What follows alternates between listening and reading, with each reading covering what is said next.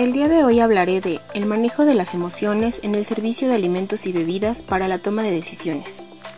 En la actualidad, todos los negocios gastronómicos se han visto afectados por la queja de algún cliente. Suele ser un acontecimiento muchas veces común, pero no por eso quiere decir que el cliente siempre deba de tener la razón. Una de las situaciones más comunes en el momento del servicio es cuando nos vemos enfrentados a un comensal al que no le ha gustado algo dentro de la experiencia que se le ha brindado. Pueden ser distintos factores como la comida, la higiene, el personal o incluso algún otro comensal. Como encargados del lugar debemos capacitarnos constantemente y permanecer con una actitud serena, que el cliente en dado punto pueda reflejarse en nosotros y con esto tranquilizarse un poco. No todos los clientes expresan sus molestias de la misma forma, algunos lo hacen de manera pacífica pidiendo solo una resolución y otros de forma explosiva quejándose no solo del primer factor que causó la molestia, sino de todos los elementos alrededor del servicio.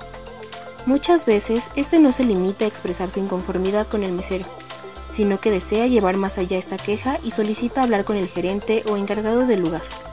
Imaginemos una situación.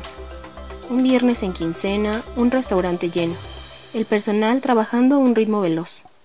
Entra a una mesa, una pareja, la cual se encuentra un poco fastidiada por el tráfico del trayecto, la cantidad de personas dentro del lugar, el ruido y la atención un poco lenta por parte del personal, poco a poco son los que han ido sumando molestias en los clientes. Al momento en que realizan su orden, dan un par de especificaciones sobre los ingredientes que no desean en uno de los platillos. El error ya se cometió, pues esta petición no ha sido atendida dentro de cocina. El platillo sale y se lleva a la mesa.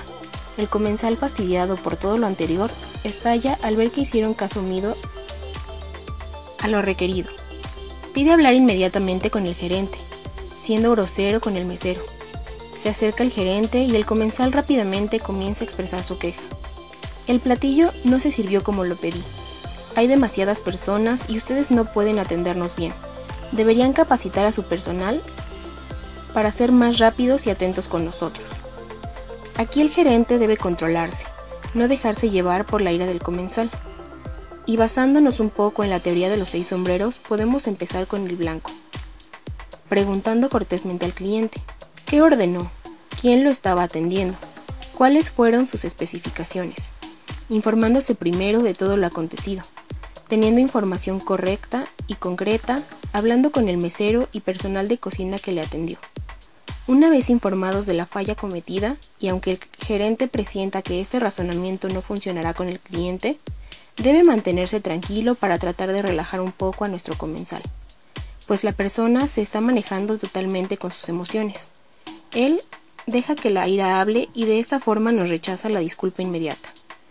Es así como la situación nos lleva a un punto negativo, donde la persona no nos quiere aceptar la disculpa y hace un juicio totalmente negativo del lugar en general.